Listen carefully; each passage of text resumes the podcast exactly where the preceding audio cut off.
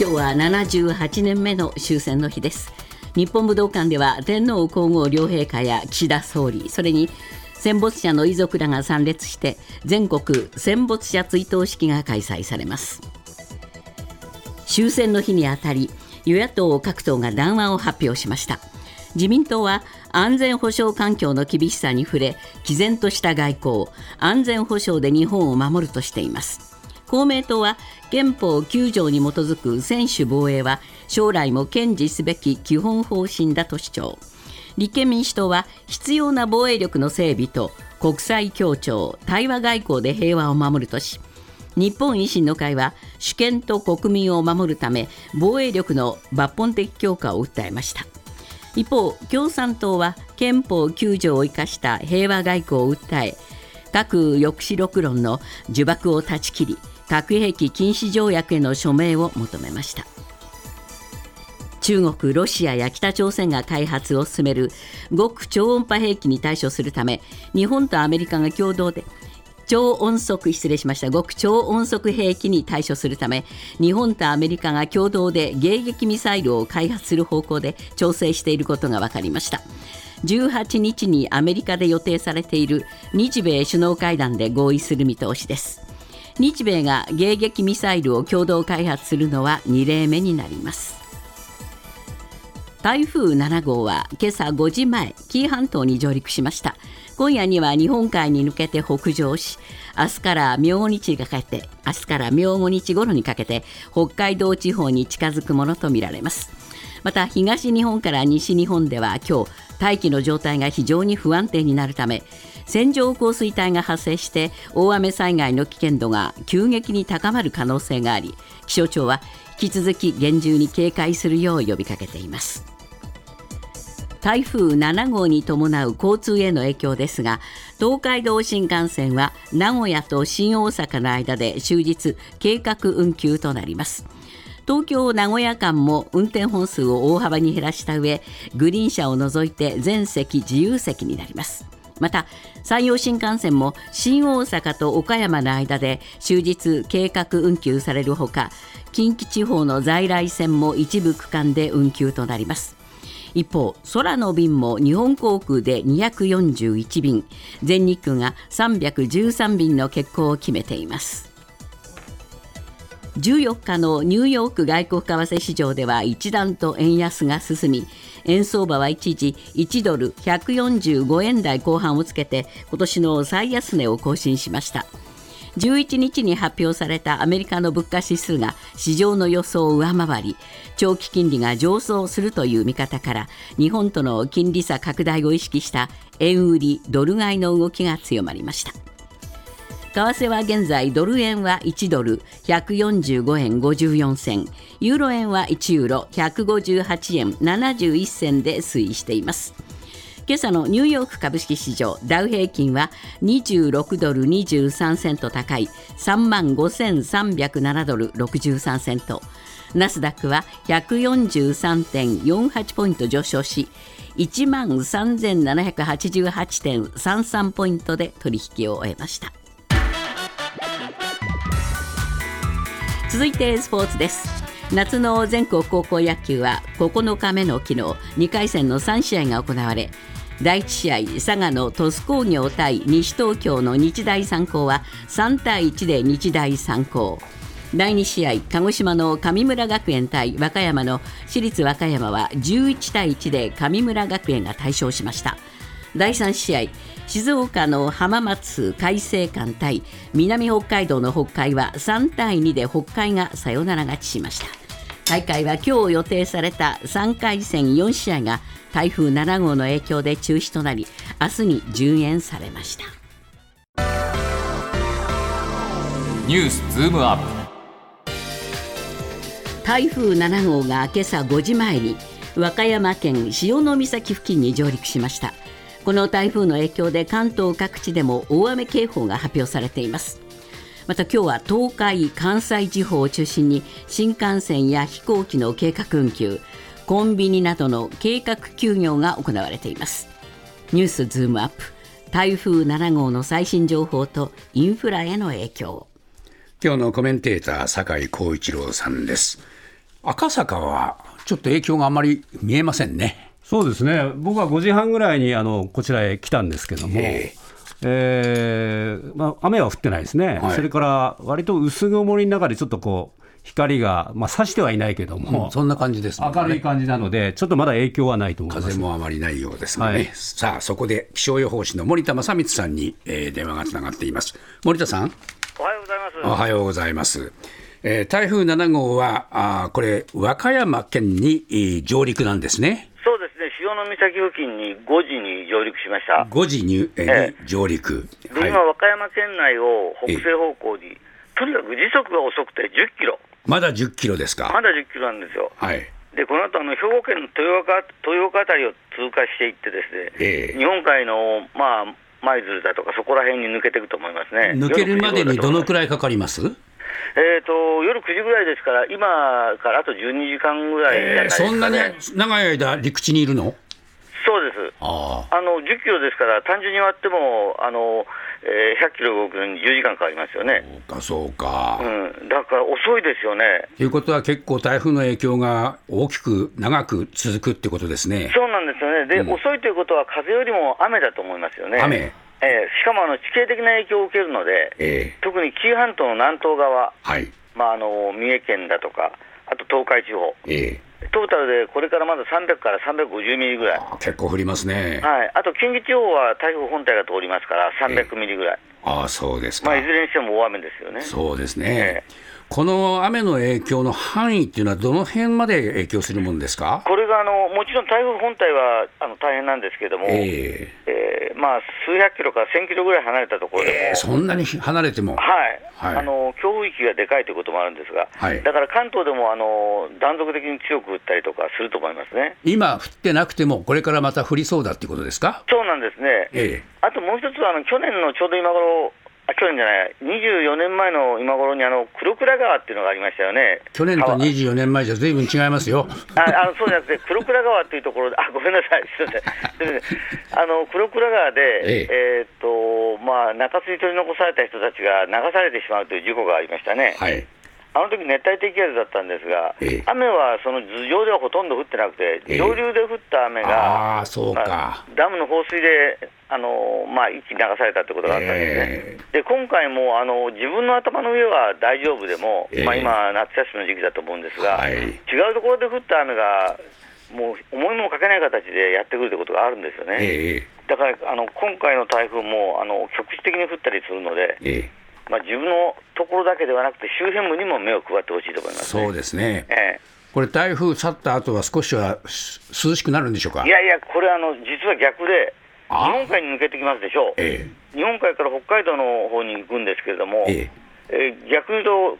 南の方から太平洋高気圧を引っ張り形なんですね、ええ南西の形、南西の風を。余計なことしますね。そうそうそうなんです、だから、ええむしろ暑くなるということで、高温に関する情報も出てますよね。ああ、そうですか。ええじゃあ、しばらくは暑さとも戦わなきゃなんないと。まあ、台風が抜けた後だと思いますけどもね。そうですか。えありがとうございました。えはい、失礼しました。えー気象予報士の森田正光さんに伺いました。さて、酒井さん、はいえー交通機関も結構影響を受けてるんですね。そうですね、これ、あの東海道、それから山陽の両新幹線ですね、ええこちらは名古屋と岡山の間で、まあ、始発から終日運転を取りやめます。でね、でで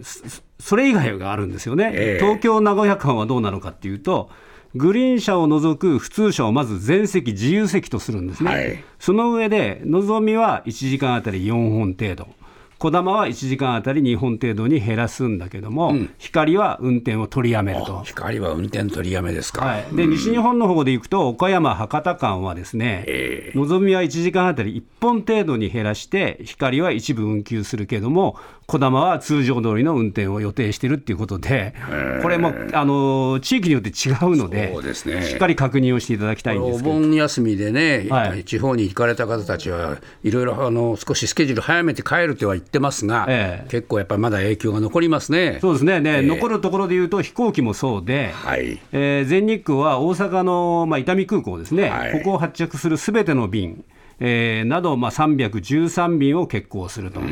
日本航空も241便を欠航するということで、空の便はちょっとこれ、麻痺しますね。えーそれからお店ですね。えこれちょっと対応がね、いろいろ違うんで、はい。あの皆さんあの、特にコンビニなんか行かれるときはあの気をつけた方がいいんですが、セブンイレブンは関西エリアのおよそ160店舗を休業する、ただし、ローソンは近畿地方で運転を見合わせる可能性のある鉄道の駅の中にある。えはい。えーそそれからあー休業予定の施設の店内にあるところも休業するということで、ちょっと対応が違います。そうですかフ。ァミリーマートは加盟店との協議の上、状況によっては検討するということで、まだわかりませんね。これ、はセブンとはかなり、えー違うという状況ですね。そうですか。で物流もですね違うんですよ。はい。佐川急便は近畿全体と三重,三重、まあ、三重の一部ですね、ええそれから今日の、えー荷物の預かりと配送を停止するんです。なるほど。ただ、大和は、えあの近畿地方と徳島、香川、高知ですか、ええこの配送に遅延が発生すると説明して、了承してくれた方は荷物を預かるっていう、ああ、そうか。会社によって対応が違ってきてます。そうですね。いやまあいろいろあのイベントなどもね、はいえー中止を決めているところもありますんで、えーそれぞれ皆さん情報を確かめていただきたいと思います。ニュースズームアップ厚生労働省は昨日新型コロナの定点把握によって集計した8月6日までの1週間の全国の患者数が前の週と比べて0.99倍となり5類に移行後初めて減少に転じたと発表しました。こうした中新たな変異株 EG5 が日本でも増加傾向にあると指摘されています。ニュースズームアップ。新型コロナの感染者数は横ばいも。新たな変異株 EG5 の出現。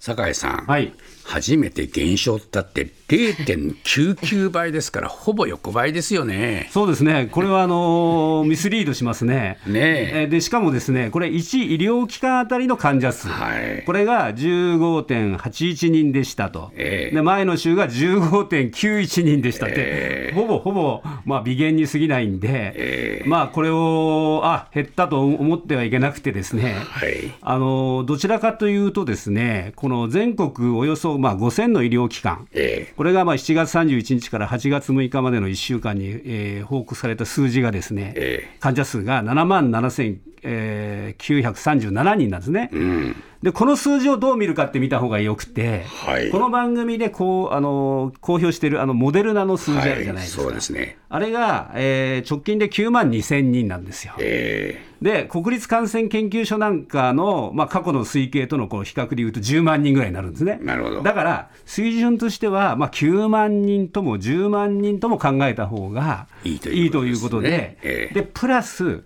県によってものすごく差がある。ーはい。ここをねちょっと注意しとかなきゃいけないと思うんですよ。ええ東京は増えてます。はい。それからあー埼玉も微増。ええー千葉県、神奈川県は微減だけど、まあ、ほぼ横ばいですね、んで全国的にどこが多いかっていうと、九州、ーはい。えー佐賀県が最も多くて東京の3倍、ああ、そうですか。長崎県、宮崎県も東京の2.5倍、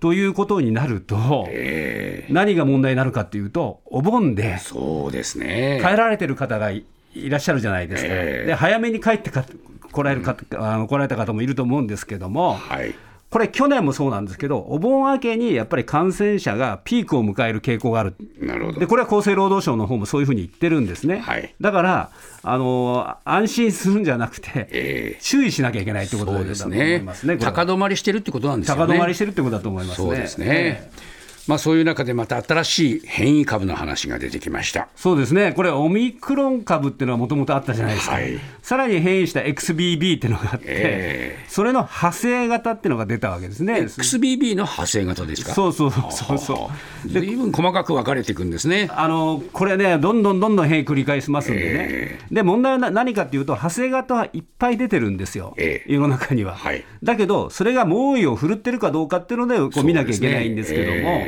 実はアメリカの、まあ、通称エリスってやつですけども、はい。アメリカではですね、ええ。これが最も流行している、まあ、変異株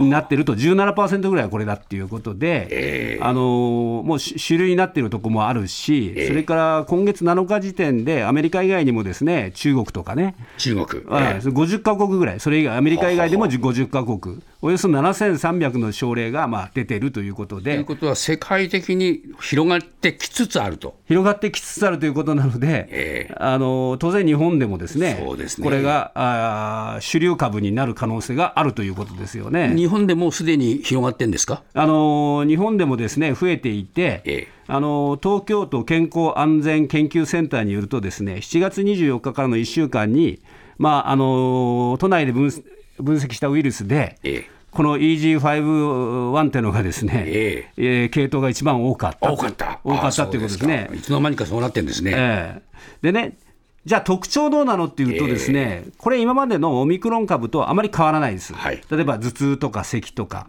喉の痛みとか、これは変わらない。変わらない。それから WHO によると、重症化リスクは低いというふうに言ってあそうですかただし、この感染力が強いのと、それから免疫からこう回避するっていう特性があるので、このところそういうのがね、だんだんみんな強くなってきてるんですね、この、うん、ワクチン、あのコロナもね、ね。えー、それはあの体の免疫力に負けないように、えー、コロナも頑張って生きようとするので、そうそういうふうになるんだと思いますけども、えー、じゃあ、これが今後ですね、ワクチン打っていくじゃないですか、9月以降、はい、そうです。追加ワクチンね、で、これに対応できるのかっていう問題が一番大きな問題なんです。ね。えー、で、これは一応、えー、対応できると。いう話はアメリカでは出てますね、アメリカで出てる。アメリカで出てる、対処可能だということを、アメリカ疾病対策センターの所長さんが、まあ、言ってるんですけども、えーただ一方、カナダのこの専門家の先生がですね、あのこの XBB 系統に広く効果を発揮することを期待したいと言って、ですね、この EG5 に効くことを期待したいって言ってるんですよ。期待したいかつまりは分からない、まだ分かんない。分かんないところもあるみたいなので、あの実際打ってみないと分かんないというところはあると思いますよね。そうか、えー、これはまあちょっとまだ未知数ですね。はい保険金を不正に水増し請求していた問題が発覚し顧客離れが進む中古車販売大手ビッグモーターは今月10日取引のある銀行団に借入金90億円の借り換えを要請していましたが銀行団はこれに応じない方針を示したことが分かりました。ニュースズームアップ。90億円の借り換え要請に銀行団が応じずビッグモーターの今後はえー、借り換えできないっていうことになるわけですよね。そうですね、えー、これはあの一応ね、返済期限を決めるんですね、えー、あのこういう会社と銀銀行と取引するときに、はい、で、それはなぜ借り換えを決めるかというと、その後に借り換え決めないといつまでもだらだらだらなるじゃないですか、そう、ねえ。ー、そうすると条件の良い金利に乗り換えとかできないとかね、えー、えー、条件のこうもう一回決定するってことができなくなるので、期限を決めてるわけですね、どんな会社でもそうなんですけども、はい。はい、で今週中に期限を迎える借入金が90億円ありますと。はいで取引銀行は三井住友とかですね、えー、三菱 UFJ、みずほ、まあまあ、メガバンクですね。そうですね、それから広島銀行などが、この銀行団を結成してるわけですよ。えーえー、で、えー、ビッグモーターは先週の木曜日に、この複数の銀行と会合を開いて、えー、これ、経営状況を説明したんですね。えー、で、今、じゃあ、経営状況どうなってるかなんですが、そこで説明した内容ではありませんけれども、はい、中古車の販売は通常時から6割以上減ってると。はあはあ、つまり、えー、4割ってことですね、えー、それから買い取りもおよそ半分に落ちてると、えー、こういう状況なんですね、えー、おそらく銀行団にも似たような説明をしてるんだと思うんですけども、えー、じゃあ、銀行団は何を考えて、今回、えー、借り換え要請に応じなかったかというと、これ、当たり前のことなんだけど、まず保険金の不正請求にがあるじゃないですか。そうですでじゃあ、それで再建に向けて何か対策打ってるんですかっていうと、あんま出てきてないですよね。そうですねだから、まずここに抜本、企業を良くしようという姿勢が全く見られないわけじゃないですか。そうね、これ、銀行自体があのおかしいっつって怒ってるわけですね、うん。怒ってるし、銀行も怒られますよ、これで融資したらね。そうですね、ええ、だから法令遵守、ちゃんと法令を守ってないじゃないかと、そういうところに融資するのかっていう、そういう話になってくると思いますね。えでこれ、そうすると倒産という言葉が浮かぶんですが、借り入れできなくなると、うん、そのお金がどうなっちゃうんですか？これはね、ビッグモーターが現預金、預金持ってるわけですよ、はいあの現金っていうかね、まあ、あの内部留保を持っていて、えーそれで返せってことになるわけ？そうそう、それがね、320億ぐらいあるわけ。あら。だからそのうち、まあ、320億を削っえてえ返していくんですが、ええ。じゃあその次どうなるのかってことになるじゃないですか、ええ。そうするとね、えー将来的には資産をこう売らなきゃいけないってことにもなってくると思うんですけども、え現状を見るとね、厳しいのは。例えば自動車ローンを提供している会社、はい。例えば審判大手のジャックスとかね、ええ。あまあ、そういう会社ですけども、えービッグモーターとの新規受付を停止しましたとか。ビッグモーターで買った自動車ローン、ここで借りられないってことですね。そうですね、あとええプレミアグループとももうあの停止しているとか、はあ。と車買うときってあの、サイトで検索するじゃないですか、はいはいあれで、まあ、大手の中にグーネットってのありますけどもええ、こちらがですね車の情報掲載を取りやめてるっていうことで、もうみんなビッグモーター離れなんだ。離ればなんですけども、えでもね、経営責任どうなってんのって話は全然進んでないじゃないですか。そうですねえー社長さん辞めたけど、ええどこまで影響するのってことは、えーわ分かってないですよね。ねだから、これ、銀行団がえこういう借り換えしないというのも当たり前だと思いますけどね。